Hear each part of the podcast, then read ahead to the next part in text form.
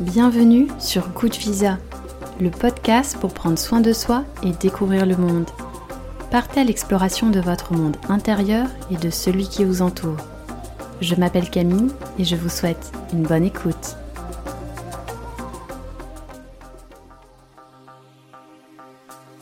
Dans cet épisode, je reçois Katia Astafiev, autrice, biologiste et voyageuse. Katia a parcouru une soixantaine de pays en solitaire et nous allons nous attarder sur ses voyages en Laponie. À cheval sur les territoires norvégiens, suédois, finlandais et russes, cette région du Grand Nord est pleine de surprises. Katia va nous livrer avec beaucoup d'humour des anecdotes improbables et nous faire rêver avec les balades en chien de traîneau, les rencontres avec les reines ou encore les aurores boréales. De par sa formation de biologiste, Katia est passionnée par les végétaux. Elle a écrit de nombreux livres à leur sujet, sur leur pouvoir extraordinaire et parfois redoutable. Grâce à des exemples concrets et des histoires captivantes, Katia va vous faire découvrir ce monde fascinant des plantes. Ce sont en effet des êtres vivants incroyables et essentiels à notre bien-être. Je ne vous en dis pas plus et je vous souhaite une bonne écoute.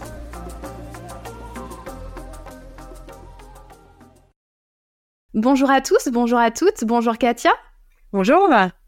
Merci beaucoup d'avoir accepté mon invitation. C'est c'est tellement improbable en fait de, se parler aujourd'hui. J'avoue que j'y suis allée un petit peu au culot en te contactant sur Instagram après avoir découvert tes livres. Et voilà, la, connexion s'est faite, j'ai envie de dire. Donc merci beaucoup d'avoir accepté mon invitation.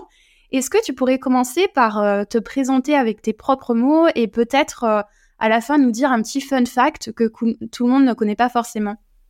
Alors, euh, bah, pour me présenter, donc je suis euh, autrice, euh, entre autres, de récits de voyage. C'est surtout de ça qu'on va parler. Hein, donc, avec mon, livre le plus connu, c'est mon, premier récit de voyage. C'est des, voyages un peu partout autour du monde.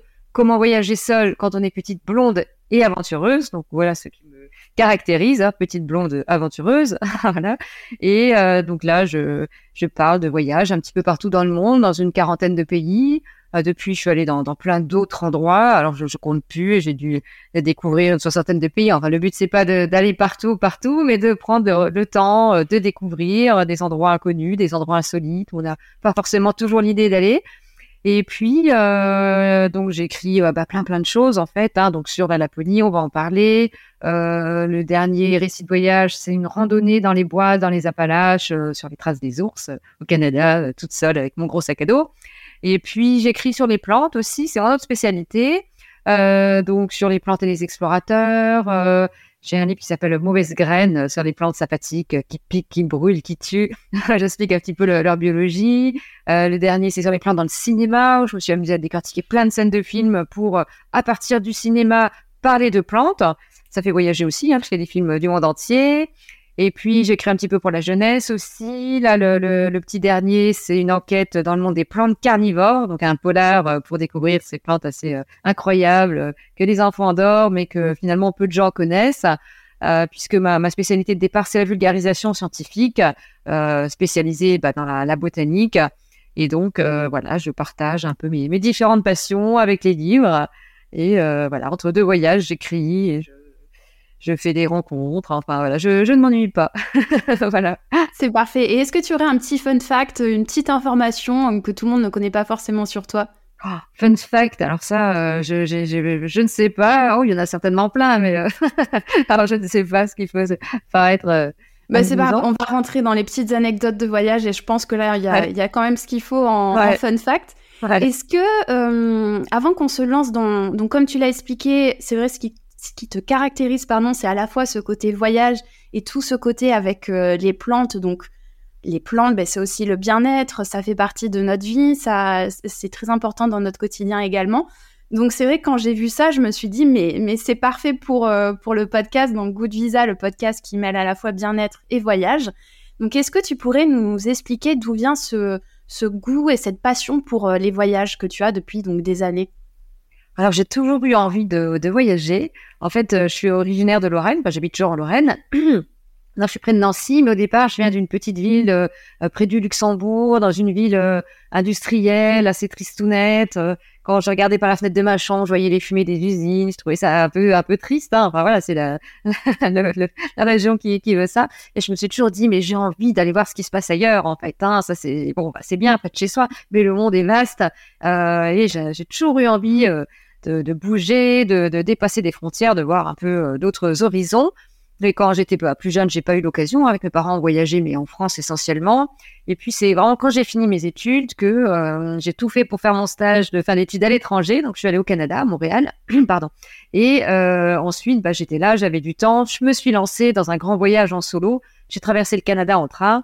C'était vraiment génial. Et là, j'ai vraiment pris euh, goût au voyage en solo, où je, dis toujours en plaisantant que souvent partir seul, c'est le meilleur moyen de ne pas le rester, hein, puisque c'est propice à, toutes sortes de rencontres hein, qu'on fait peut-être plus facilement si on est seul que si on est en groupe.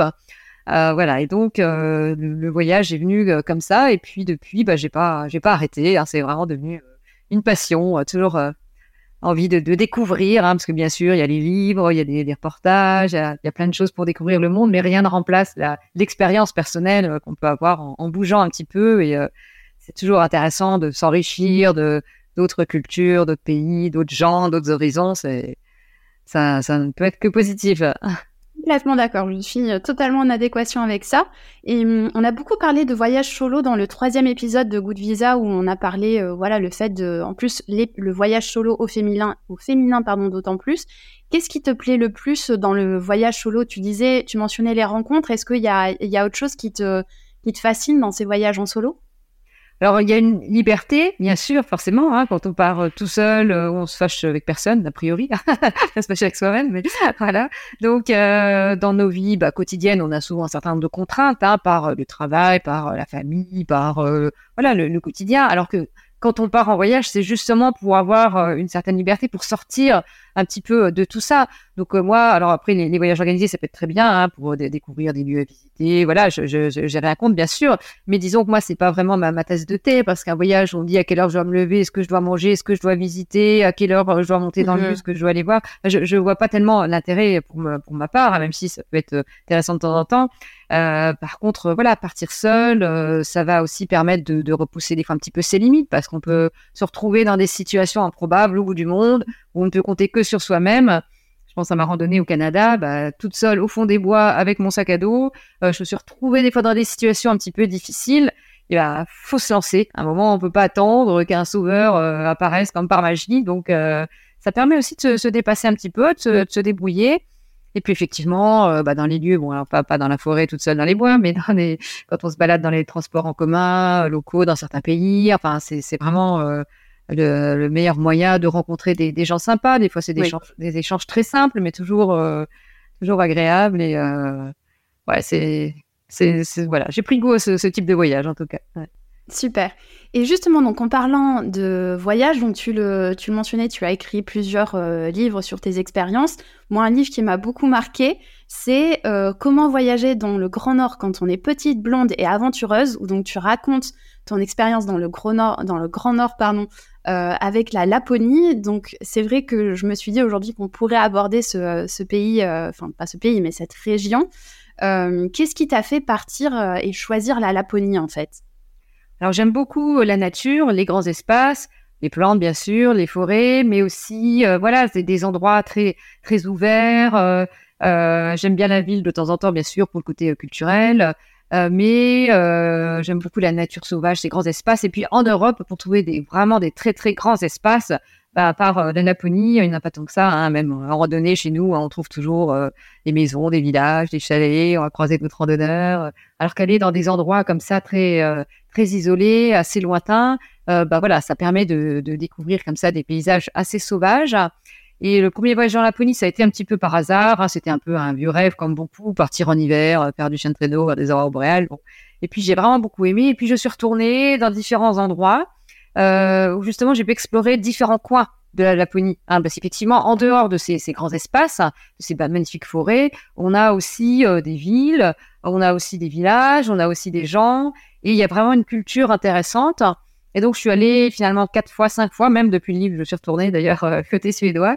Et euh, finalement, c'est une région qui est pas très loin, pas si loin que chez, de, chez nous, qui est pas si connue que ça et euh, qui est à cheval justement entre quatre pays. Donc, c'est intéressant aussi de voir un peu les, différents endroits. Hein. Donc, on est dans le nord de la Finlande, nord de la Suède, de la Norvège et le côté russe qui est pas du tout connu, la péninsule de Kola on sait pas trop les endroits à aller en ce moment, mais en tout cas, euh, c'était une, une belle expérience il y a quelques années et euh, voilà des endroits où personne n'aurait l'idée d'aller parce que voilà, c'est pas des endroits les plus touristiques du monde, mais c'était des, vraiment des, des chouettes expériences. Super. Et donc, comme tu le précisais, pour euh, le redire à, à l'audience, donc la Laponie, c'est une région qui est située dans le nord-est, dans le nord pardon de l'Europe, couvrant des parties, comme tu le disais, de la Norvège, de la Suède, de la Finlande et de la Russie avec les Samis qui sont donc le peuple autochtone, donc on va beaucoup euh, reparler d'eux. Donc ça s'étend vraiment sur une grande partie au-delà du cercle polaire arctique du nord-est de l'Europe. Ça s'étend sur des régions arctiques et subarctiques, ça englobe une vaste étendue de terres sauvages, de forêts boréales, de lacs, de rivières et de montagnes. Et le, premier chapitre sur, euh, enfin la première partie de ton livre, si tu veux bien qu'on commence par ça, tu expliques, parce que ce que je tiens à préciser pour euh, l'audience, c'est que ce livre est plein d'humour. Je n'ai jamais lu de récit de voyage aussi poignant et aussi drôle. Et hum, du coup, dans la première partie, tu expliques comment éviter le Père Noël en Laponie. Parce que donc effectivement, on, la Laponie, on ne peut s'empêcher de, penser au Père Noël, avec notamment la ville de Rovaniemi, qui est donc la résidence officielle du, euh, Père Noël, avec son village où c'est euh, donc tu expliques une attraction populaire qui attire des visiteurs du monde entier, où les gens peuvent visiter le, le bureau du Père Noël, rencontrer les reines et même franchir le cercle arctique. Euh, et en fait, tu expliques, c'est fake, c'est fake news. Est-ce que tu peux nous raconter cet épisode-là? Alors effectivement, j'ai toujours des titres un peu rigolos, un peu un peu accrocheurs, euh, mais bon, qui permettent de parler de plein de choses sur le pays. C'est ça qui est, intéressant. Et effectivement, on a cette image un peu cliché du Père Noël. Là, c'est d'actualité euh, justement, et donc c'est devenu un peu l'attraction touristique du coin. évidemment, moi, en partant là-bas, j'avais pas envie particulière d'aller dans ce coin-là, euh, qui est un peu, euh, qui est sympa avec des enfants, mais sinon pour un adulte tout seul, bon, c'est un peu la trappe touriste. Et puis euh, voilà, j'ai vu par exemple pour se faire prendre en photo avec le Père Noël, c'est 40 euros. Bon, moi, à ce prix-là, je faire, je peux me faire prendre en photo avec Brad Pitt ou avec George hein, mais voilà mais bon, ils n'étaient pas là-bas. voilà. En tout cas, euh, voilà, c'était aussi pour aller à, des fois, euh, ce que j'aime bien, c'est aller à l'encontre de certains clichés, parce qu'on a tous des, des, images de certains pays, et puis euh, bah, finalement, quand on y est, on découvre un peu parfois d'autres réalités, et c'est ça qui, qui, est intéressant. Et donc, voilà, j'ai commencé par ce, ce, côté un petit peu amusant, mais, sur les, les, images qu'on peut avoir de, de la Laponie, mais j'ai aussi fait des, des découvertes un peu improbables par moments. Bien sûr, et ça, on, va y venir. Et si on peut faire un... Je vais faire un tout petit point historique pour, euh, pour les auditeurs et auditrices. Donc en fait, il y a des vestiges archéologiques qui témoignent de l'arrivée des premiers habitants à Laponie euh, il y a 6000 à 7000 ans. Et donc les Samis, comme je le mentionnais tout à l'heure, le peuple autochtone, eux, ça remonte à plus de 4000 ans. C'est le dernier peuple indigène d'Europe. Euh, et au cours, ensuite, on a eu l'ère viking. Euh, la Laponie, elle a été visitée, explorée par les Scandinaves. Plus tard, ça a été influencé par des mouvements de colonisation, que ça soit colonisation suédoise, russe. Donc voilà, ça a laissé une, certaine empreinte sur euh, la région. Et puis, comme tu l'expliquais, tu as pu justement visiter ces différentes parties de, de la Laponie. Et une de mes premières questions, ça va être par rapport au climat. Donc ça, tu en parles dans le livre. En plus, tu as eu l'occasion d'y aller à différentes, euh, à différentes périodes où ça peut varier de moins 40 en hiver euh, à l'intérieur des terres jusqu'à 27 degrés à peu près en été. Est-ce que tu peux nous parler un petit peu de, de ce climat et bien évidemment aussi de cette différence avec euh, la lumière du jour qui, euh, qui varie. Oui, effectivement, euh, bah, la Laponie, on a cette image de pays très, très, de région très froide. Euh, donc, dans les terres, effectivement, on a des, des, endroits où il peut faire des températures vraiment euh, rafraîchissantes, on va dire ça comme ça. Euh, mais bon, alors moi, j'y suis allée à plusieurs euh, saisons, donc c'est ça qui était intéressant parce que euh, évidemment, quand on y va en été où il fait jour tout le temps, où il fait bon, et puis en hiver où il fait nuit tout le temps, avec ça, c'est une expérience complètement différente. Et puis, en fonction bah, de la période et de l'endroit, il fait pas forcément si froid. Hein, pour aller aussi à la rencontre des, idées reçues. Euh, par exemple, euh, j'ai atterri en hiver à Tromsø. Là, on est au bord de l'océan euh, et il y a le Gulf Stream et du coup, ça adoucit énormément. Et finalement, il fait jamais très froid. Donc même en plein cœur de janvier, il y a 0 degré, moins 5. Enfin, c'est comme chez nous. Donc c'est pas des températures diaboliques. Et puis sinon, quand je suis allée la première fois en hiver, c'était en mars. Donc ça, ce qui était bien, c'est que on avait encore plein, plein de neige. Ah, donc vraiment un climat d'hiver, déjà un petit peu de lumière, et puis des températures, bah pareil, hein, pas pas euh, vraiment froide en fait, hein, autour de moins 10, 0. Donc pareil, à nouveau à peu près euh, comme chez nous. Donc euh, voilà, pour les gens très frileux, on peut aller en Laponie à, à, des périodes hivernales, enfin profiter de l'hiver sans qu'il fasse si froid. Voilà. Et puis effectivement, ce qui est assez extraordinaire, c'est ces, ces journées très longues, ces nuits très longues. Alors la nuit, alors c'est vraiment particulier, hein, cette nuit qui des fois est pas si sombre d'ailleurs hein, dans, dans certains moments de, de, la journée entre guillemets euh, puisqu'on a des espèces de lumière quand même assez particulières. Euh, il y a aussi la possibilité de voir des aurores boréales. Alors ça, c'est un spectacle assez magique. Et puis la journée aussi, euh, là c'est un peu bizarre, c'est perturbant. Hein. Au début, euh, on sait pas trop l'heure qu'il est, puis jour tout le temps. Euh. Alors il y a des avantages hein. pour la randonnée, c'est bien. Vous n'avez pas besoin de regarder votre montre en disant il faut que je sois rentré avant la nuit. là, vous partez à n'importe quelle heure, il fait jour, vraiment jour tout le temps. Donc il y a aussi certains avantages hein, pour l'été. Enfin, en tout cas, c'est quand même des, drôles d'expériences, hein, finalement, ces, ces saisons euh, complètement euh, différentes de chez nous. Euh. Là, par exemple, pour l'hiver, j'étais allée donc au mois de janvier à, à Tromsø, donc un, festival de cinéma d'ailleurs, comme quoi on peut faire des choses aussi en Laponie auxquelles on ne pense pas forcément. Complètement. Et voilà, c'était mi-janvier, et ce qui est intéressant, c'est que c'était le moment où le soleil revient. Et alors, il y avait un moment un peu magique. À un moment, j'avais des gens envie, ils se promenaient tous, ils allaient tous dans la même direction. Je me dis, mais oui, bon, tous, il doit se passer quelque chose. Hop, donc j'ai suivi un peu. Et puis, hop, les gens allaient se percher sur une colline pour voir le soleil qui réapparaissait, qu'ils n'avaient pas vu depuis des semaines et des semaines. Donc, c'était vraiment assez magique. Hein. Donc, le soleil venait faire coucou, puis hop, il se recouchait tout de suite. Mais euh, c'était assez amusant et euh, assez chouette, en fait. Ouais. Voilà, donc c'est des moments comme ça, un peu hein, improbables, hein, qu'on peut, qu'on peut vivre dans ces régions-là. Complètement. Et si tu devais choisir, toi, entre vivre en Laponie quand il fait jour tout le temps ou quand il fait nuit tout le temps Peut-être question facile, mais qu'est-ce que tu choisirais? Alors, euh, bah, vivre en Laponie, euh, si on vit en Laponie, on, toute l'année, on, bénéficie des deux. Je pense que les hivers doivent être assez longs, forcément, hein, pour les gens. Bon, bah, ça, c'est un peu le cas dans, euh, partout en hiver, le manque de lumière.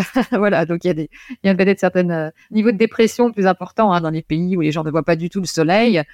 Après, euh, voilà, il y, y a des belles choses, je pense aux boréales, mais voilà, c'est, euh, on en voit, on en a vu, je crois, en France il y a pas longtemps, donc comme quoi, on va voir, voir, des choses un peu, euh, peu partout. Euh, oui, enfin, c'est, difficile à dire. L'hiver, c'est sûr qu'il y a cette magie de l'hiver, hein, avec euh, bah, la neige, les arbres qui sont par, par endroits mais recouverts de neige. C'est très très impressionnant la quantité de neige qu'il peut y avoir. Donc c'est vrai que c'est, c'est quand même très très beau. Euh, et puis l'été, oui, c'est sûr que voilà, on a cette, euh, cette lumière aussi. En fait, c'est des lumières qui sont assez différentes de, chez nous. C'est ça qui est, bien aussi, en fait, hein, en fonction des saisons, en fonction de la luminosité, des nuages. Enfin, on a vraiment des, des ambiances, des très belles ambiances, en fait, euh, des beaux ciels. Ouais. Et justement, tu parlais des aurores boréales. Euh, J'ai adoré le. Enfin, encore une fois, quand je disais que ton livre est plein d'humour et par rapport au titre, il y a notamment le chapitre Comment avoir l'impression d'être en boîte de nuit en admirant les aurores boréales. Donc ça, tu nous expliques que tu as pu voir euh, ce qu'on appelle la phase active et je ne savais pas qu'il y avait différentes phases dans les aurores boréales. Est-ce que tu peux nous en dire plus à ce sujet?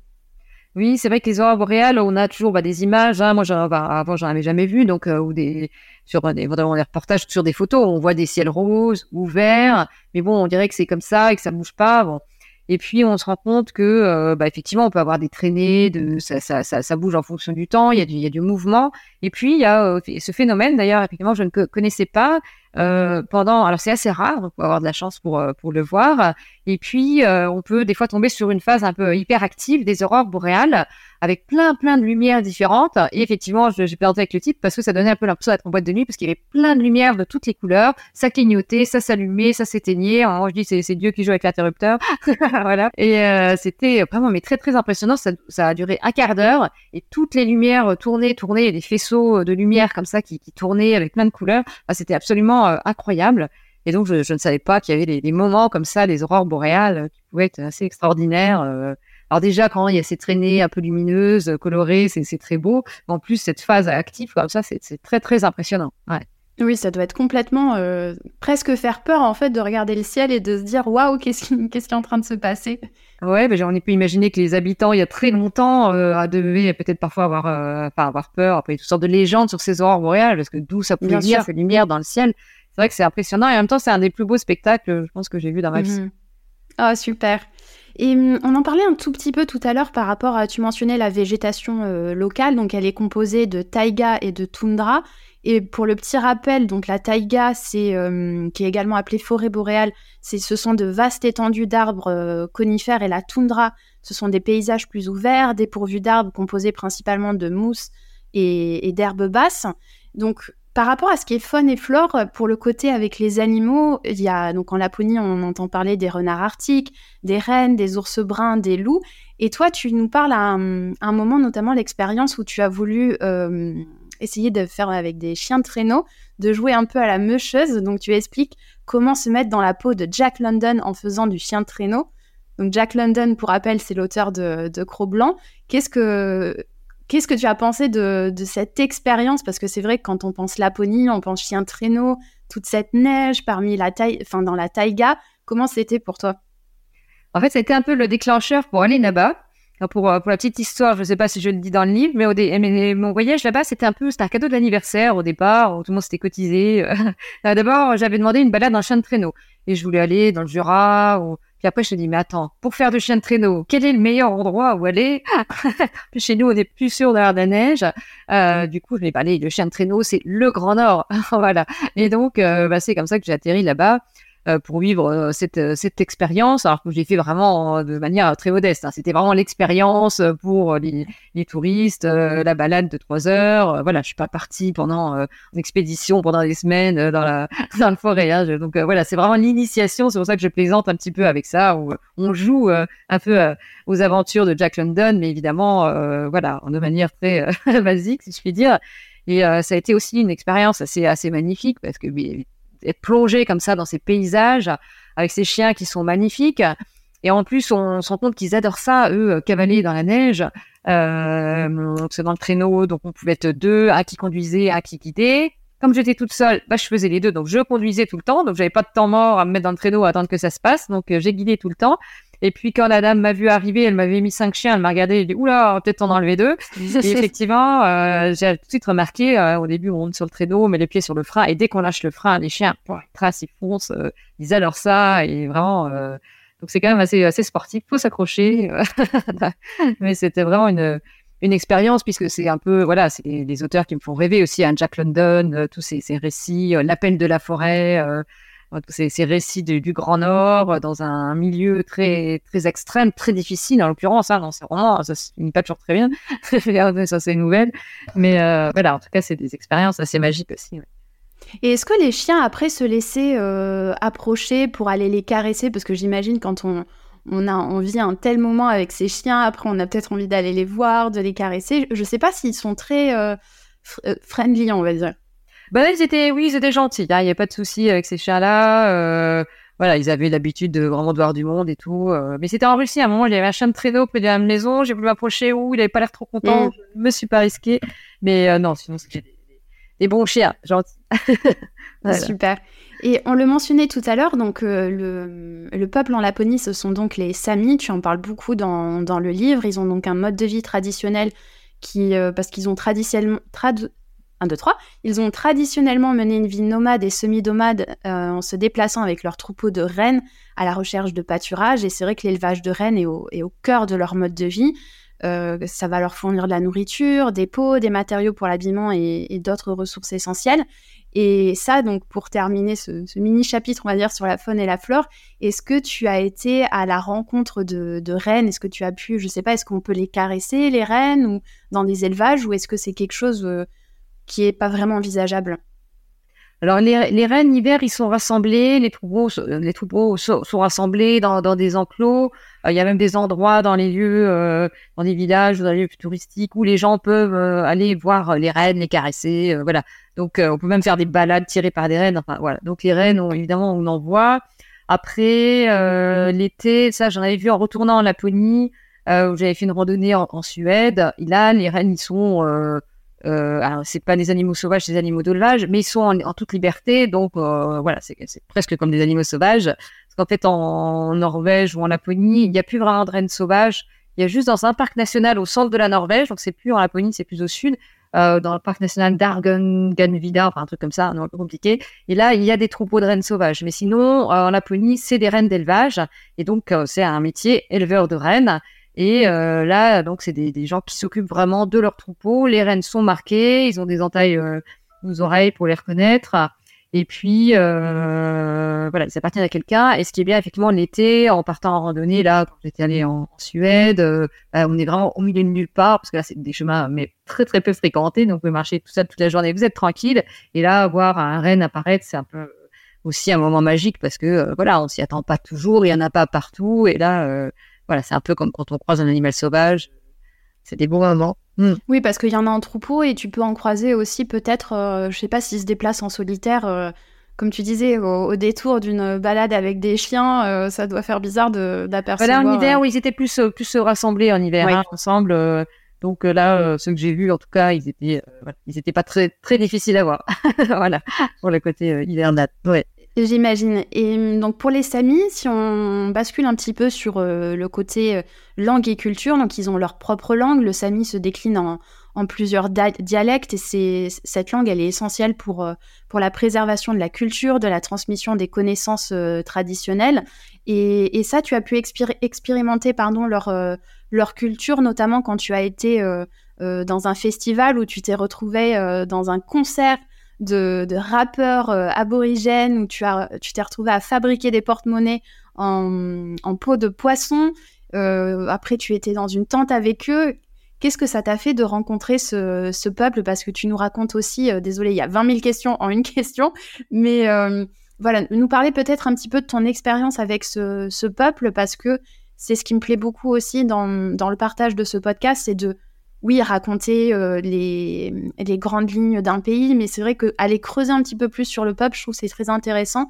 Et ça, tu en parles beaucoup avec euh, la conservation de leur culture et que tu as beaucoup échangé avec eux euh, là-dessus. Oui, alors j'ai eu de la chance de bien tomber au mois de, de juillet en Norvège, où chaque année il y a un festival qui s'appelle le Ridou Ridou, un festival des peuples autochtones, qui était au départ centré sur les peuples samis, et puis maintenant ils ont ouvert aux peuples autochtones du monde entier. Et donc, c'était un festival vraiment euh, génial et euh, avec euh, des concerts, mais aussi une espèce de colloque où les gens venaient échanger sur la, la culture sami. Il y avait des ateliers la journée. Enfin, il y avait vraiment un, super programme pendant plusieurs jours.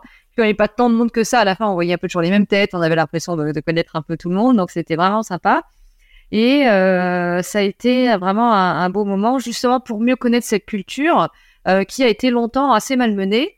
Euh, quel que soit le, pays, hein, que ce soit la Norvège, la Suède, la Finlande, la Russie. Pendant longtemps, les gens ont vraiment euh, brimé euh, les peuples autochtones, leur a interdisé de parler leur langue à l'école. Il y avait la langue officielle qui était imposée et leur culture a été de plus en plus malmenée, voire détruite dans certains cas. Et euh, heureusement, ça c'était le, côté positif, c'est que euh, y a des, des, vraiment des choses qui reviennent, des jeunes notamment qui se battent pour euh, redynamiser leur culture et avec des, des, festivals comme ça. Alors bon, ça c'est un festival qui existe depuis 30 ans, mais vraiment qui est une occasion de faire vraiment connaître cette culture, la musique, la, il y a aussi de la, littérature, Samy, il y a des, il y a, il y a tout un tas de choses, l'artisanat bien sûr. Et euh, puis en même temps, c'est plus euh, maintenant ça s'est modernisé. Je pense à la musique. Effectivement, il y avait des concerts complètement improbables. Euh, il y avait euh, donc même avec d'autres peuples autochtones d'ailleurs. Hein, il y avait un rappeur aborigène australien. il y avait un, un Indien d'Amérique aussi qui faisait aussi un mélange de musique, de ces musiques traditionnelles avec de la musique beaucoup plus contemporaine.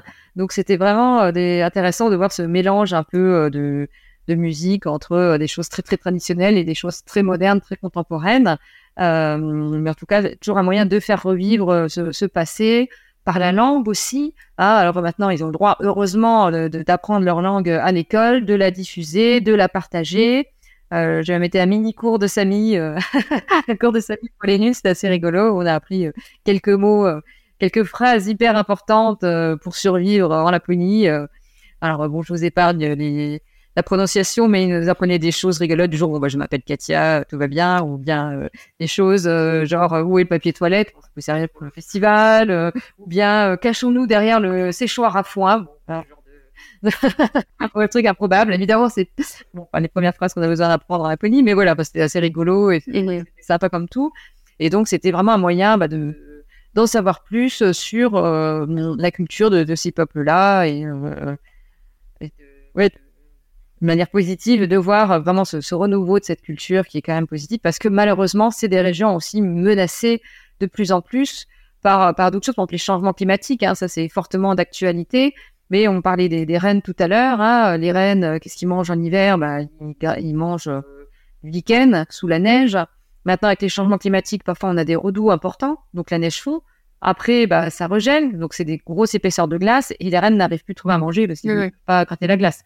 Et euh, maintenant, on a des éleveurs qui sont obligés de venir nourrir leurs rennes parce qu'ils n'arrivent plus à se nourrir dans la nature. Donc voilà, ça c'est problématique.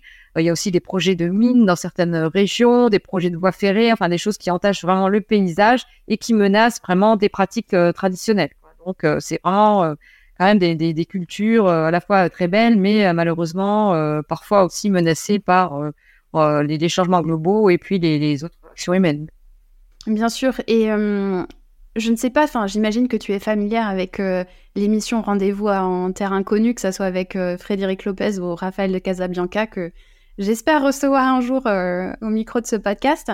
Est-ce que tu t'es pas dit des fois que tu, tu étais un peu dans cette émission à, à, te retrouver dans des situations tellement improbables, à échanger avec les cultures locales, où tu devais te dire, ah oui, je suis, je suis vraiment loin de chez moi et en même temps, je suis en pleine immersion dans, dans leur culture. Je pense notamment à cet exemple euh, du chapitre euh, où là, tu as été en pleine immersion dans la culture, j'ai envie de dire, où tu dis comment dormir chez un papy Sami qui joue de l'accordéon et du ukulélé, où en fait, tu as pu avoir des moments euh, extrêmement précieux, j'ai envie de dire, avec, avec les locaux. Voilà, alors aussi en, bah, en voyageant, c'est vrai que j'aime essayer de trouver des logements chez l'habitant, justement, pour aller à la rencontre des gens. Euh, bon, on boit rarement dans un hôtel 4 étoiles, hein, alors ça peut être bien pour se reposer une fois de temps en temps, mais enfin, c'est pas, voilà, c'est pas là qu'on va faire les, rencontres les plus intéressantes et les plus improbables. Euh, quoi que tout peut arriver, hein, mais bon, euh, c'est vrai que là j'ai plutôt choisi, euh, bah, soit bon la Laponie c'est assez cher, donc euh, prendre sa petite tente, son petit camping, euh, ça peut être sympa en été, ou bien dormir en chambre d'hôte et là, bah, l'avantage des chambres d'hôtes, c'est qu'on peut des fois tomber. Alors des fois, des gens s'en moquent un peu, hein, ils donnent les ils s'en vont, ça peut arriver. Mais euh, parfois, encore heureusement, il y a aussi des gens euh, super accueillants euh, qui font ça pour le plaisir d'accueillir des gens. Et là, effectivement, j'étais tombée sur un petit monsieur qui était vraiment adorable, qui m'a chouchouté, il m'a préparé du petit du ragoût de reine. Enfin, le matin, je me réveille, il jouait de l'accordéon sur la terrasse au bord du fjord. Enfin, c'était vraiment des, des.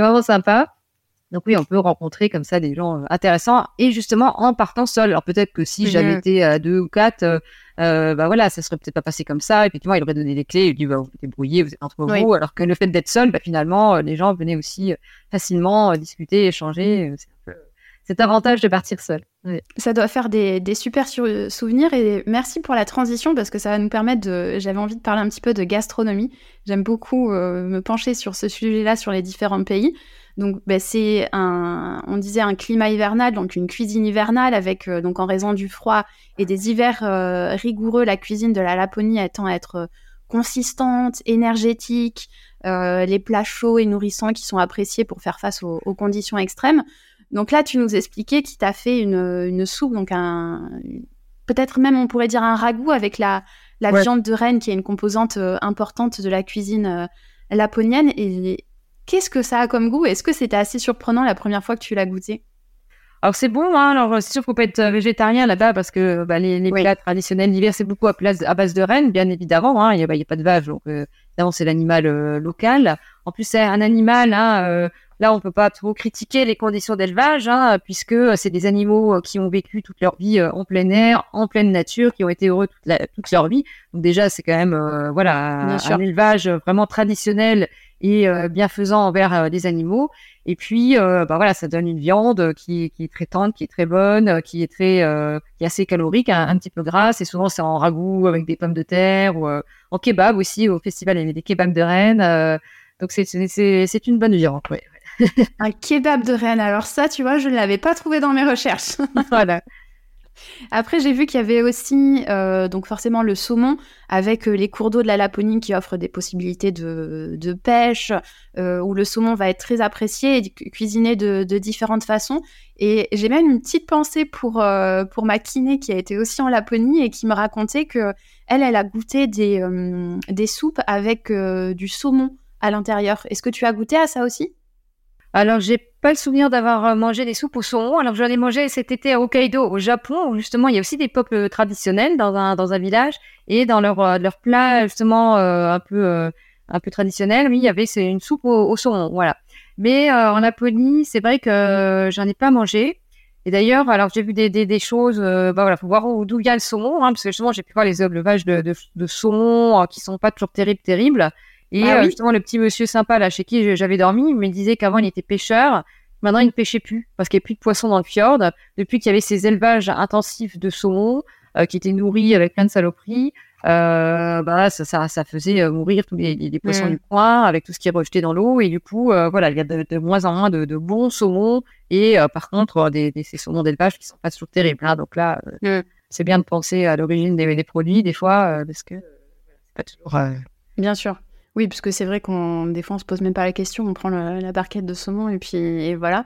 Mais il y a aussi, tu racontes un tout petit peu, et puis moi je l'ai vu dans mes recherches, tu me diras si je me trompe, euh, les produits laitiers qui sont très importants avec le, lait de renne. Il y a aussi le café lapone qui est souvent accompagné de fromage, apparemment, j'ai vu. Mhm. Euh, toi, qu'est-ce que tu as pensé de ce côté plus euh, boisson, on va dire? Ah oui, euh, boisson, j'ai pas le souvenir d'avoir bu des. Bon, je vois pas trop de produits laitiers, mais bon, après, comme dans tous les pays du monde, il y a des bières. Alors ça, ça manque pas. il y en a partout. non, des boissons, j'ai pas le souvenir de, de choses vraiment extraordinaire, même s'il y a certainement des choses qui doivent exister. Par contre, je me rappelle d'un dessert, je vais faire un chapitre, euh, un dessert assez extravagant, là, en Finlande, de mummy. Euh, c'est un dessert à la consistance un peu appétissante, hein, un peu noirâtre, molle. Euh, on reste dans l'assiette, on se dit, oh, qu'est-ce que c'est? Ça serait pas du caca de reine, justement, pour la tradition avec le reine. Donc, c'est pas très appétissant au premier abord. Hein, bon, on va avoir envie. Et en fait, moi, j'ai trouvé ça très bon. C'est fait avec de la mélasse de betterave. Enfin, c'est un truc un petit peu un petit peu improbable avec de la farine de seigle. C'est servi avec une, une crème anglaise et euh, ils mangent ça souvent en Pâques. Euh, bon, c'est vraiment un dessert euh, très étonnant, euh, très bizarre et qui finalement n'était pas mauvais du tout. en tout cas, j'ai bien aimé. je m'étais même dit je vais en ramener. Hein, puis je suis allée au, supermarché, je trouvais une barquette et puis arrivé à la caisse, je me suis dit non mais en fait je vais jamais passer la, la, douane avec ça. Et ils vont se dire qu'est-ce que c'est que cette chose? Donc j'ai ramené du, du, du hareng en boîte. C'était moins risqué. C'était plus safe. Et euh, encore une fois, merci, tu me fais une, super transition, parce que là, on a beaucoup parlé de la Laponie euh, en hiver côté Finlande, côté Norvège, mais tu as été aussi côté russe, et justement, tu, racontes à un moment que tu as eu un, sacré comité d'accueil par les euh, douaniers russes, parce que ils étaient fascinés par ta venue, et ils se disaient, mais, mais qu'est-ce qu'elle vient faire chez nous? Parce que comme tu l'expliquais, tu aimes aussi dans tes voyages aller dans dans des, euh, des petits des endroits qui sont pas forcément touristiques où tu as envie d'aller vraiment au contact de la population. Donc euh, est-ce que tu as peut-être eu peur à ce moment-là quand tu étais face aux douaniers Qu'est-ce que tu t'es dit? C'était une drôle d'expérience, hein, effectivement. Euh, j'étais arrivée donc à Mourmansk, hein, c'est la plus grande ville au nord du, du cercle arctique, côté côté russe. Et je suis arrivée vers 11 heures du soir. donc c'est un petit avion de, qui venait de tout le monde est, est pas, enfin, c'est pas bon, je crois. Euh, tout le monde est parti. Bon, voilà. Et en fait, trois douaniers m'ont accueilli parce que ils étaient, ils avaient repéré qu'il y avait une étrangère. C'était très intrigué. Et en fait, ils m'ont assicoté pendant deux heures. Donc, l'aéroport était fermé. Il y avait plus personne. J'étais toute seule là avec les trois bonhommes qui m'ont posé plein de questions. Euh, donc, entre un mélange d'anglais approximatif et de russe un peu, euh, bon. Donc ça a été assez compliqué. En fait, ils étaient surtout curieux. Hein, ils n'étaient pas méchants euh, parce qu'ils comprenaient pas ce que je venais faire là. Voilà parce que euh, bah, Mourmansk, bah, c'est une ville industrielle, c'est des barres d'immeubles, il n'y a rien à voir. Euh, bon. Et puis après, la péninsule de Kola, c'était des. Alors, c'est très impressionnant au niveau des paysages. Ça change de la Laponie, très austère comme ça, mais c'est aussi assez, euh, assez sauvage par endroits. Et puis, euh, c'était assez insolite au voyage d'ailleurs, mais je ne conseillerais pas forcément aux gens d'aller là-bas parce qu'évidemment, il n'y a pas, pas grand-chose à voir, mais je suis tombée sur des gens super sympas après. Donc, c'était quand même une belle expérience. Mais c'est vrai que cet accueil à l'aéroport, hein, ils ont épluché tout mon passeport, ça a duré, mais je me suis dit, mais ils vont me lâcher. Enfin, euh, j'ai pas forcément eu peur parce qu'ils ils avaient pas des têtes de, de méchants. Euh, bien qu'on sait jamais, hein, on peut se dire, ouais, où c'est qu'ils vont m'emmener, hein, s'ils me m'emmènent euh, en poste, euh, on vous garde. au final, voilà, ils étaient, ils comprenaient pas justement qu'une mm. femme seule parte en voyage. Déjà qu'un des touristes viennent là-bas, ça c'est assez étonnant pour eux. En plus, une femme toute seule qui débarque comme ça un soir en disant, je viens visiter, bon ils ont trouvé ça un peu, euh, un peu étrange. Et bon, bah, finalement, ils m'ont laissé partir et ça s'est bien passé ensuite. Heureusement. Et c'est vrai que tu racontes que voilà, tu te retrouve dans une ville euh, un peu radioactive, une gare routière qui donne envie de se pendre. Un moment, enfin, on va garder l'anecdote pour le livre, mais euh, tu tombes sur un psychopathe et c'est vrai qu'on lit ça en, en suspense à la lecture. Et en même temps, comme tu l'expliquais, tu as rencontré des gens adorables et tu t'es fait encore une fois de super souvenirs grâce à cette façon de, voyager. Voilà, alors là, bah, nouveau pour dormir, là j'ai fait du, du coach surfing. Un coach surfing, je sais pas si vous connaissez le principe, c'est un réseau, euh, vous pouvez rentrer un profil sur internet, c'est pour, en gros, ça veut dire dormir sur le canapé de quelqu'un, chez l'habitant. Et donc là, j'avais contacté des gens avant de partir et euh, moment que j'avais créé une fille, hop, elle avait tout de suite répondu. En fait, elle a tellement peu de, de demandes qu'elle était contente à la, de, de la visite. Et elle m'a hébergé alors, dans un immeuble de l'extérieur, ça peut paraître un peu glauque comme ça, mais enfin, c'est partout comme ça là-bas. Donc euh, voilà, il y avait rien de. Et puis en fait, elle a un petit appartement très cosy, très mignon. Et puis euh, elle m'a super bien accueillie. Alors comme elle m'hébergeait, je me suis dit bah tiens, je vais l'inviter à dîner. Elle me dit oh non surtout pas, j'ai tout prévu. Elle avait acheté une bouteille de vin, il y avait un poulet au four, elle avait invité une copine et tout. C'était un peu la fête pour mon arrivée parce qu'elle était tellement contente d'avoir une euh, étrangère visiteuse qui venait dans sa ville où personne ne vient voir. Donc c'était finalement, on a passé vraiment des, super moments ensemble. voilà, donc c'est un peu la, à nouveau l'intérêt du voyage en solo et de faire l'effort euh, bah, de voilà de, trouver des moyens de rencontrer des gens euh, aussi. J'aurais pu me prendre un, hôtel tranquille et puis bah, oui. ça m'ennuyer. Bien sûr. Bah, c'est une, une, bonne conclusion pour, euh, pour ce chapitre voyage. J'espère que ça va donner envie aux, aux, gens de découvrir la Laponie et comme tu l'expliques dans le livre, de pas forcément tomber dans les, dans les clichés, mais d'aller un petit peu plus à la rencontre de cette population, de, de, de cette faune et de cette flore. Et justement, donc en parlant de faune et de flore, pour cette deuxième partie du podcast, on va aborder une autre de tes, euh, de tes passions. Ce sont les, donc les plantes, parce que tu es, euh, euh, corrige-moi si je me trompe, mais tu es biologiste de, de, de, formation. Et est-ce que tu peux nous expliquer d'où vient cette, cette passion pour les plantes, en fait? Alors c'est venu bah, un peu j'ai progressivement au départ donc évidemment j'ai fait des études de biologie et puis, euh, j'avais pas envie de finir dans un, dans un labo.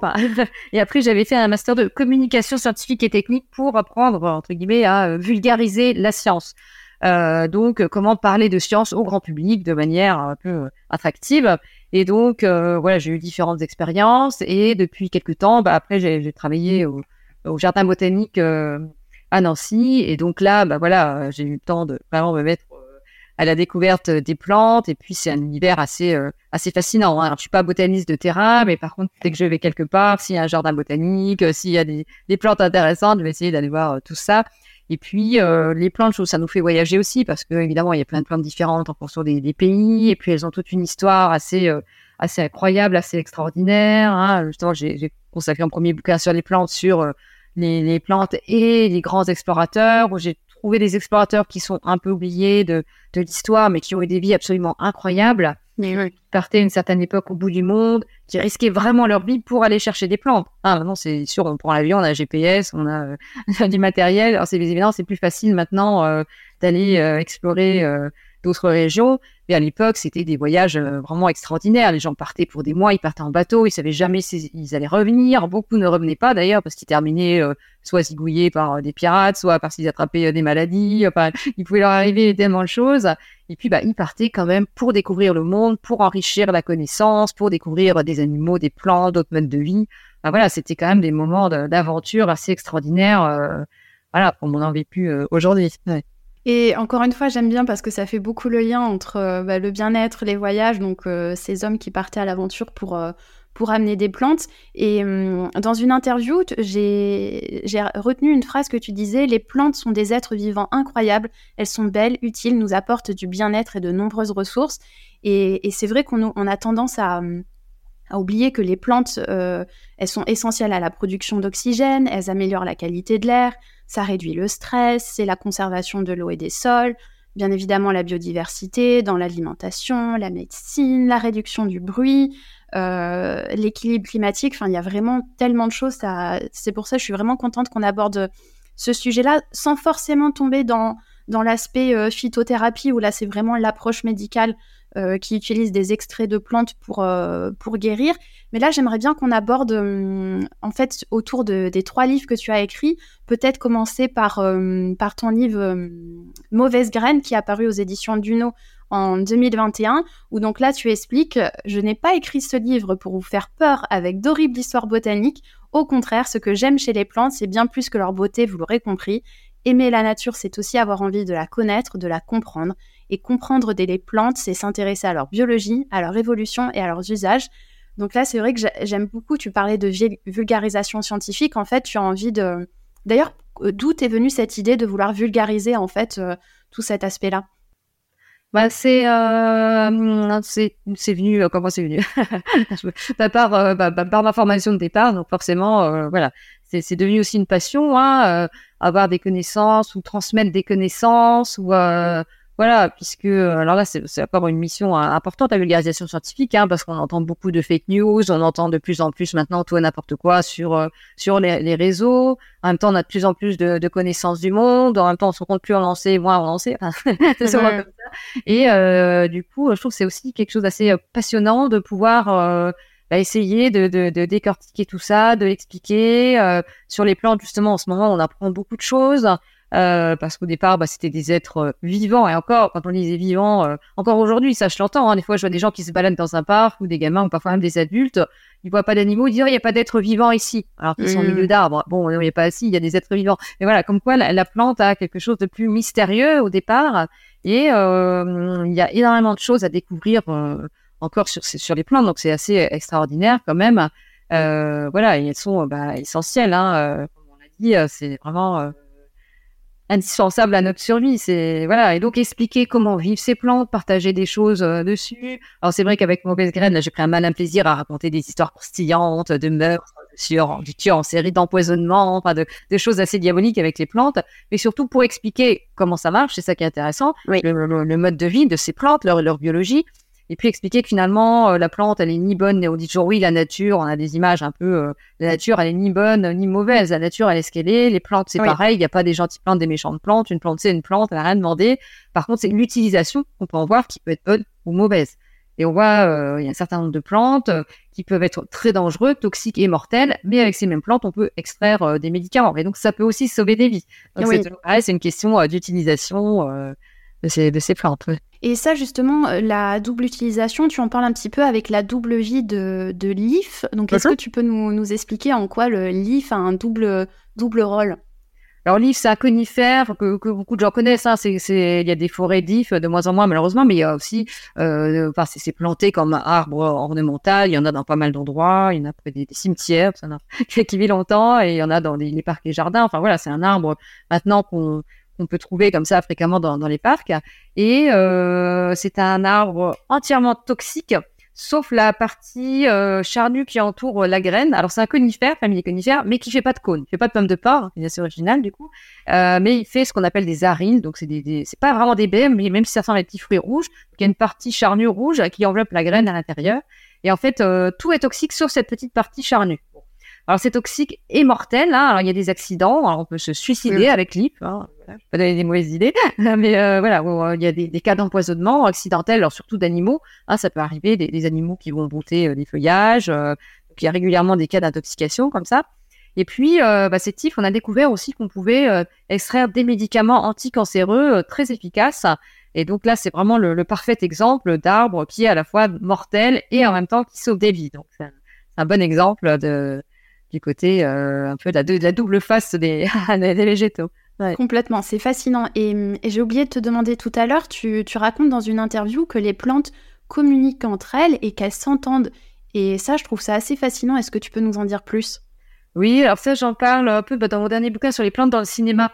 finalement, à partir de scènes de films, euh, je me suis amusée à expliquer à nouveau des choses sur la, biologie des plantes, hein, qu'on ne voit pas euh, toujours dans, les films. Hein. Je veux dire, en même temps, ça peut donner envie aux, aux, gens de revoir euh, certains, certains films, hein, je suis partie de, films assez connus.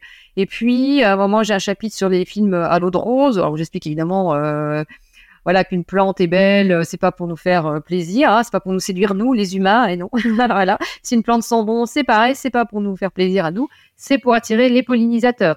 Et pour attirer les pollinisateurs, ben, il y a plein, voilà, il y a, y, a, y a, les couleurs, il y a les odeurs. Et puis, on a fait des découvertes récentes alors pour certaines qui sont vraiment approfondies, hein, mais il y a une, équipe qui a découvert que certaines plantes pouvaient augmenter leur production de nectar, certaines fleurs, quand un insecte pollinisateur passait à côté, et apparemment elles entendaient, entre guillemets, les vibrations euh, de l'insecte et elles augmentaient leur quantité de nectar qui incitait l'insecte à venir et donc euh, qui permettait à la plante d'avoir plus de chances d'être mieux pollinisée et donc d'assurer sa survie et sa descendance. Donc euh, voilà, c'est des choses assez extraordinaires. Et donc voilà, on en découvre tous les jours en fait sur les plantes. C'est quand même un, monde assez assez vaste. C'est, je trouve ça fascinant. C'est vrai que tu vois, moi j'étais pas spécialement fascinée par les plantes. Enfin, je m'étais jamais trop posé de questions dans ce milieu-là. Mais c'est vrai que tu as une telle façon bah, de comme tu en disais, de le vulgariser, de l'expliquer dans des termes très simples, avec des, éléments de comparaison qui vont être euh, familiers. C'est euh, là, j'ai l'impression de découvrir tout un nouvel univers. Et euh, si on revient sur par rapport à ton livre Mauvaise graine, est-ce que tu peux nous dire quelle est la plante la plus dangereuse? Alors bon, évidemment, il y, en a plusieurs. Il y a évidemment les plantes toxiques par ingestion. donc là, qui vont, bah voilà, une plante euh, bon, j'ai lu Datura. Euh, bon, il y a de fortes chances que ça se termine très très très mal. C'est pas conseillé. voilà. Il y a des cas d'ailleurs de, bah, de, de, ce qu'on appelle des confusions botaniques, hein, des, des, gens qui veulent cueillir une plante, ils se trompent, c'est pas la bonne, pas de chance, hein, ils terminent euh, à la morgue dans certains cas. Euh, et puis après, il y a des plantes qui sont dangereuses euh, au toucher. Je pense à un arbre qui s'appelle, euh, qui est surnommé l'arbre de la mort, le mancenillier. Donc ça, c'est un arbre, un petit arbre qui vit dans les, les zones tropicales, dans les Caraïbes et puis qu'il y a un espèce de latex comme ça qui est extrêmement dangereux et donc c'est pas le genre d'arbre auquel il faut se frotter parce que ça peut ça peut très mal finir aussi. Euh, il y a aussi des orties qui sont absolument diaboliques euh, en Nouvelle-Zélande euh, et en Indonésie, donc des, plantes de la famille de l'ortie mais sous forme d'arbustes, donc beaucoup plus volumineuses que nos orties. Il y a même des, des, des orties sous forme d'arbres, voilà. Et pour certaines qui sont vraiment diaboliques et qui vraiment euh, au toucher provoquent une douleur absolument épouvantable et qui rendent euh, complètement fou quoi. Donc euh, voilà. C'est bien de pas trop se frotter à certaines plantes quand on les connaît pas trop. Hein. Pour aller de bien-être, hein, faire des câlins aux arbres, c'est sympa, mais faut pas faire ça n'importe quelle plante parce que ça peut mal finir. Exactement. Et justement, tu parles de l'ortie et ça, j'étais assez fascinée de, comprendre. Alors, tu vas peut-être mieux l'expliquer, mieux l'expliquer. Enfin, tu m'as sûrement mieux l'expliquer que moi. Où en fait, elle, elle, quand on rentre en contact avec elle, il y a une sorte de liquide qui, qui sort de cette plante et c'est ça qui va nous, euh, nous irriter la peau en fait. Voilà, alors les plantes, elles ont des, mécanismes de défense en fait. Hein, c'est ça que j'explique un petit peu. C'est qu'une plante qui est attaquée par un prédateur, par un animal, bah, elle peut pas se sauver un animal, il peut se sauver, il peut se cacher, il peut se battre, il peut. Non, la plante, elle peut pas. voilà. Et donc, elle a trouvé d'autres techniques. Donc, c'est pour ça que, par exemple, elle fabrique des molécules toxiques. C'est pour ça que certaines plantes peuvent être urticantes. Et l'ortie, en fait, euh, si on regarde euh, les feuilles, en dessous des feuilles ou sur les tiges, il y a bah, ces petits poils hein, qui piquent.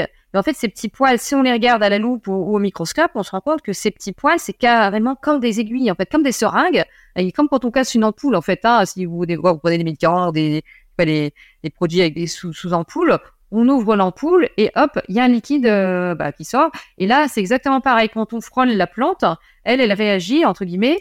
Euh, il y a l'extrémité euh, de ces petits poils qui se cassent, qui sont comme des ampoules en verre, en fait, et qui dégagent tout un cocktail de molécules chimiques irritantes. Et donc, pour elle, c'est un moyen de protection pour pas se faire pas se faire embêter. C'est fou. Et tu abordes aussi, je trouve, un sujet qui, qui, est hyper important où tu parles du, du problème des, plantes envahissantes, parce que comme tu l'expliquais, il y a beaucoup de plantes qui ont été transportées par l'homme et qui du coup menacent la, biodiversité. Et tu parles notamment euh, d'un exemple avec une plante à Tahiti. Euh, est-ce que tu pourrais nous en dire plus sur, euh, sur ce, cas-là? Oui, alors ça, on peut lire avec le voyage. Hein. Alors, Toujours. les hommes voyagent, mais les plantes aussi. Et donc, elles voyagent bah, soit euh, volontairement parce que euh, des, explorateurs ou des gens les ont rapportées pour les cultiver dans les jardins. Euh, elles voyagent parfois accidentellement. Hein, bah, les graines, voilà, les, les, graines, ça vole tout seul avec le vent. Il y a des systèmes d'accroche. Hein, on peut se promener, vous rentrez d'une balade en forêt, vous pouvez avoir des graines accrochées, hop, et les trimballer comme ça. Donc, les graines voyagent toutes seules aussi.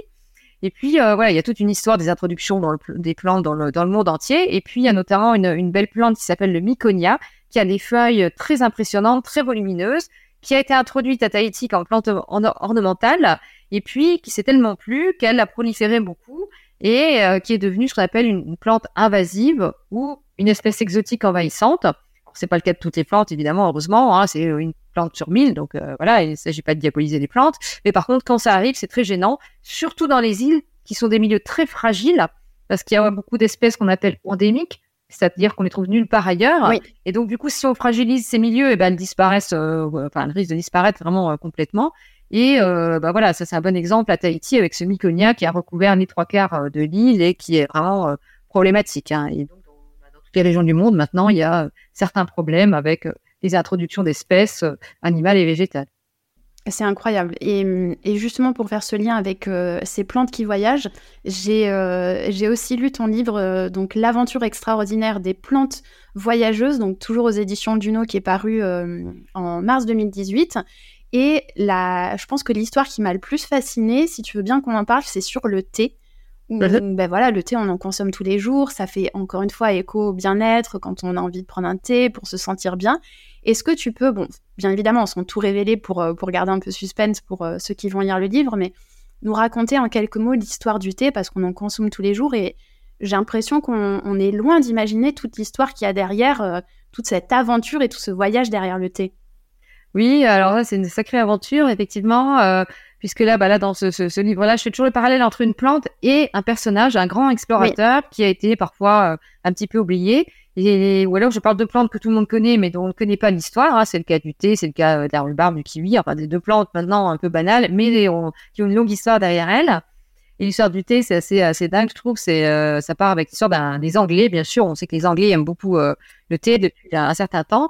Et puis, à une certaine époque, hein, jusqu'au, jusqu'au 19e siècle, euh, le thé était cultivé essentiellement en Chine. Et les relations entre la Chine et l'Angleterre étaient très tendues, hein, ce qui a abouti d'ailleurs à, des, guerres, hein, les, guerres de l'opium notamment. Et euh, donc les, Anglais ont eu envie de, cultiver leur propre thé pour avoir du meilleur thé peut-être, en tout cas le, thé de gérer leur production de thé. Ils voulaient introduire du thé dans leur colonie anglaise à l'époque. Donc ils ont demandé gentiment aux Chinois, mais les, Chinois ont quand même été malins, donc leur ont pas envoyé du thé, leur ont envoyé du camélia, ça ressemble, mais c'est pas c'est pas le même thé. Euh, donc ça a introduit le camélia comme plante ornementale en Europe. Hein, donc, euh. Et du coup, bah, les Anglais ils se sont dit, on va envoyer quelqu'un le chercher, et donc ils ont envoyé un espion botanique. Hein, donc c'est un peu le voilà le une vraie histoire de le James Bond de la botanique, je l'appelle. Hein, donc c'est une vraie histoire d'espionnage, hein, ce qu'on appellerait aujourd'hui de l'espionnage euh, industriel peut-être. Hein, ça se fait pas trop. Donc ils ont envoyé un, explorateur qui est quand même parti dans des conditions assez compliquées. Donc euh, quelqu'un qui s'appelait Robert Fortune et qui est parti comme ça pendant euh, un certain temps pour aller voler le, secret d'été aux, aux, Chinois. Donc pour amener les pieds, pour les introduire en Inde, et puis pour observer comment les gens cultivaient le thé, parce que bah, c'est pareil, il fallait connaître les méthodes de culture, comment ça pousse, comment et donc ils ont envoyé ce, personnage qui a eu une vie assez euh, assez incroyable. Et donc je, le raconte un peu aussi la vie de ce, Robert Fortune qui a vécu euh, des tas d'aventures en Chine. Euh, et, en fait, chacun de ces personnages, c'est un roman d'aventure en fait, parce que vraiment ils partaient dans des conditions complètement improbables et c'est assez assez incroyable en fait. Et tu, tu expliques même, ça je ne, je ne savais pas et j'ai bien envie de le partager avec l'audience, la différence entre le thé vert et le thé noir. Tu le racontes aussi ça dans ce chapitre-là? Bah voilà, parce qu'avant, les gens pensaient que c'était deux espèces différentes, en fait, deux plantes différentes. Euh, et puis, bah, ça, c'est une des découvertes de Robert Fortune. Il a remarqué que c'était exactement la même plante, Camellia sinensis, mais que c'était, euh, une fois que les, feuilles étaient récoltées, dans un cas, il y avait un processus d'oxydation et pas dans l'autre. Mais au départ, euh, c'est exactement la même plante. ça fait partie un peu des, découvertes de Robert Fortune. Et vraiment, encore une fois, je, mettrai les références euh, de tes livres sur, euh, sur le lien de l'épisode. C'est, comme tu l'expliques, c'est un voyage en, soi par chapitre, et même au final dans tes livres euh, de récits de voyage où chaque petite partie est un voyage en soi parce qu'il y a tellement d'anecdotes qui font voyager. Et pour terminer, si on peut, aborder le côté avec les plantes font leur cinéma, de la petite boutique des horreurs à Avatar. Donc euh, ça, c'est toujours aux éditions du No. C'est paru, euh, donc c'est le plus récent, il me semble, en avril 2023. Oui, oui, oui. Où euh, là, tu nous expliques plein de choses, encore une fois, avec des éléments qu'on connaît. J'ai vu, par exemple, il y a un chapitre astrobotanique avec le film Seul sur Mars, Seul sur Mars, pardon, un chapitre éthique et génétique avec Avatar, un chapitre Les plantes et la mort avec Into the Wild. Et c'est vrai que ça me fait penser à, on parlait tout à l'heure de la Laponie avec euh, ces baies rouges qui sont très connues là-bas. Est-ce que tu peux nous donner peut-être ton exemple préféré sur, euh, sur ce livre-là, les plantes, les plantes font leur cinéma? Alors en fait, ils sont tous, ils sont tous bien, je trouve, parce que justement, j'ai trouvé des, des, des généralement des bons films, en tout cas, euh, qui ont permis de raconter des choses. Et c'était aussi un moyen original de, de, parler un peu des plantes et de dire que bah, ce sont des, des vraies stars, des stars dans la vie, des stars de cinéma aussi, pourquoi pas. Et euh, certaines ont vraiment le premier rôle, elles sont centrales dans le film. Parfois, c'est un rôle un peu secondaire, mais qui permet de raconter plein de choses. Effectivement, bah, la, la euh, avec le chapitre sur le premier chapitre sur les plantes carnivores. Alors ça, euh, il y avait de quoi raconter, hein, parce que c'est tout un monde ces plantes carnivores. Donc il y a ce, fameux film, hein, La petite boutique des horreurs, qui est un vieux film euh, de 1960, qui est très drôle. Hein, c'est une espèce de comédie horrifique, hein, un peu bricolée. Enfin voilà, euh, c'est un film euh, bah, voilà qui, qui, commence à être ancien, mais qui est vraiment qui est drôle avec une plante mangeuse d'hommes. Et donc c'est prétexte à bah, expliquer tous les fantasmes autour de ces plantes carnivores euh, comment elles vont euh, attirer leurs proies, comment elles vont les capturer, les digérer. Et puis euh, rien que cet univers des plantes carnivores, ça nous fait voyager aussi parce qu'il y en a dans plein de régions du monde. Il y en a des incroyables à Bornéo, il y en a dans les tourbières, il y en a chez nous, hein, mais en France, hein, pas besoin d'aller au bout du monde. Des petites drosera dans les, tourbières des Vosges, par exemple. Donc c'est vraiment un univers passionnant. Donc à partir du cinéma, voilà, ça a permis de comme ça de, de raconter des choses. Bien sûr, il y a l'histoire d'Into the Wild avec un empoisonnement avec une plante. Donc, il y a eu toute une enquête pour savoir quelle était cette plante. Euh, donc, euh, voilà, Avatar, c'est les plantes bioluminescentes. Il y a les, effectivement, bah, les films à l'eau de rose, finalement, les, les, les films que j'ai choisis. C'est pas forcément des, des, comédies très romantiques, mais enfin, voilà, ça a permis de parler de l'amour euh, entre plantes, enfin, chez les plantes, euh, les relations entre les plantes et les insectes. Euh, voilà, en tout cas, ça, ça permet de raconter plein plein de choses. Il y a un film qui est génial aussi. Donc, je parle sur le, dernier chapitre sur les plantes menacées, un film qui s'appelle Adaptation avec Meryl Streep et Nicolas Cage, qui, est vraiment génial et qui permet de parler des orchidées, justement des voleurs d'orchidées, des, explorations autour des orchidées. Enfin voilà, c'est aussi un, un, univers assez assez fascinant. Donc, euh, il y a il y a de quoi faire, et hum, peut-être pour conclure ce chapitre sur les plantes, est-ce que tu as une plante préférée ou une plante sur laquelle tu reviens toujours, qui te fascine le plus, j'imagine qu'il y en a beaucoup, mais si euh, la question difficile, mais si tu devais en garder une seule, tu garderais laquelle? Ah, évidemment, elles sont toutes différentes, c'est ça qui est bien. Euh, aussi bien la, la, la vulgaire euh, pâquerette entre guillemets, où je, je, donne souvent un exemple parce que je dirais qu'une pâquerette c'est une plante, euh, c'est une fleur composée, c'est pas une seule fleur, c'est plein de petites fleurs. Donc vous offrez une pâquerette, vous offrez un bouquet de fleurs. Voilà, ça c'est pour les radins. euh, et sinon, dans les plantes plus incroyables, j'aime bien citer la, la Rafflesia, c'est la plus grande fleur du monde qu'on va trouver en Asie du Sud-Est, qui mesure un mètre de diamètre, qui est très spectaculaire, qui a aussi un mode de vie assez incroyable, qui vit en parasite sur euh, sur une liane. Enfin voilà, ça c'est ça fait partie, mais vraiment des plantes euh, incroyables en fait, hein, qu'on ne passe pas tous les jours et euh, c'est ça qui est bien. Il y a la toute petite discrète, mais oui. qui, est, qui, est, qui, est, vraiment mignonne et sur lesquelles il y a des choses à dire. Et puis il y a la, grosse fleur assez, assez dingue. Euh, voilà. C'est incroyable. Donc encore une fois, je mettrai les références de, de tes livres. Et hum, donc j'espère aussi que ça aura donné envie aux gens de découvrir la Laponie, donc de découvrir les plantes. Je pense qu'il y a, il y a tellement de références et vraiment je je, suis très contente, euh, contente, on va dire, c'est un petit peu euh, là la, partie un petit peu égoïste, mais c'est vrai que dans ce podcast, je, suis tombée sur ton livre et j'ai vraiment découvert tout un univers. Euh, là, j'ai hâte de lire ton livre sur la fille qui voulait voir l'ours, comme tu l'expliquais, où tu racontes ton aventure au Canada. Donc voilà, c'est tout un univers. Je suis vraiment très contente d'avoir pu découvrir tout ça. Et pour terminer, j'aime bien demander à mes invités, est-ce que tu as un coup de cœur du moment? Donc ça peut être euh, peut-être un livre que tu as lu récemment, un film qui t'a qui t'a plu, peut-être un documentaire. Est-ce que tu as quelque chose qui te vient? Euh, Qu'est-ce qui me vient? J'ai lu pas mal de, de, de choses récemment. Alors, mon dernier voyage, c'était en Inde. Euh, cet été, j'ai fait deux voyages en Inde et j'ai découvert la, la, littérature indienne contemporaine où il y a des, des, très très bons auteurs. Donc ça permet de découvrir un pays, mais aussi toute une culture, de se plonger dans les, les écrits d'un pays et là, ça a été une belle découverte, cette, cette culture indienne. Je pense, là, je viens de lire un roman, alors pas n'importe qui, de, de Tagore, qui, est, qui été prix Nobel de littérature. Donc là, c'est pas n'importe qui. Et dans les, les, auteurs plus contemporains, j'ai lu un roman qui se passe à Calcutta d'Amitav Ghosh, une espèce de, de, fin, de, de roman historique euh, qui permet de se plonger dans les, la vie euh, de, de, Calcutta, qui était vraiment passionnant. Donc euh, voilà, petit coup de, coup de cœur récent sur la littérature indienne. Parfait. Mais merci beaucoup. Encore merci d'avoir accepté mon invitation. Je, je, me répète beaucoup, mais comme à chaque épisode, c'est passé beaucoup trop vite. Je pense qu'on aurait eu encore, euh, ouais. il y aurait de quoi faire plein d'épisodes pour raconter tous les voyages que, que tu as fait euh, sur les plantes aussi. On n'est on pas rentré euh, trop dans les détails, mais il y a plein de choses à découvrir. Donc foncez, foncez, parce que moi, pour le coup, mon coup de cœur du moment, c'est vraiment ton livre Comment voyager dans le Grand Nord quand on est petite, blonde et aventureuse, parce que j'ai l'impression en fait que en général les, récits de voyage ça peut vite être barbant en fait euh, si on n'aime pas trop le style d'écriture ou si la personne est un peu trop centrée sur, son expérience et pas trop être dans le partage. Et toi tu veux vraiment partager avec nous ce que tu as vécu et encore une fois avec beaucoup d'humour. Et je pense que les auditeurs auditrices auront, auront ressenti ton humour aussi à travers ce podcast. Donc merci beaucoup et euh, est-ce que tu as peut-être des, projets pour la suite, à continuer à écrire sur les plantes ou peut-être de nouveaux voyages? Alors oui, alors euh, ben, voyage qui se précise. Là, je pars euh, la semaine prochaine, euh, un petit petit escale au Japon pour aller en Nouvelle-Calédonie, puis à Taïwan. Voilà, donc des, beaux grands voyages là qui s'annoncent là pour deux mois. Mais écoute, profite bien et j'ai hâte de découvrir si tu nous raconteras ça par écrit. Donc encore une fois, merci Katia et à bientôt. Merci, à bientôt.